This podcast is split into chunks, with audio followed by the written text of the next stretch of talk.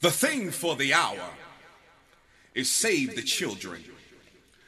And we're all very serious about that because we're expecting the children to save us all. But how can they save us if they don't even have any examples? Well, what kind of examples, preacher? Examples of leadership, love, peace, joy, and harmony. Those examples of caring and sharing.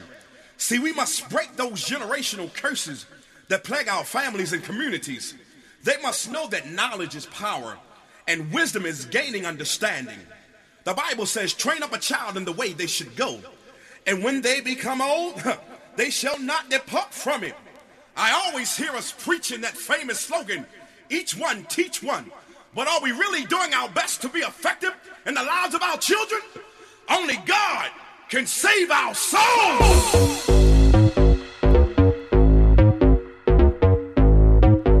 It was about 6:15.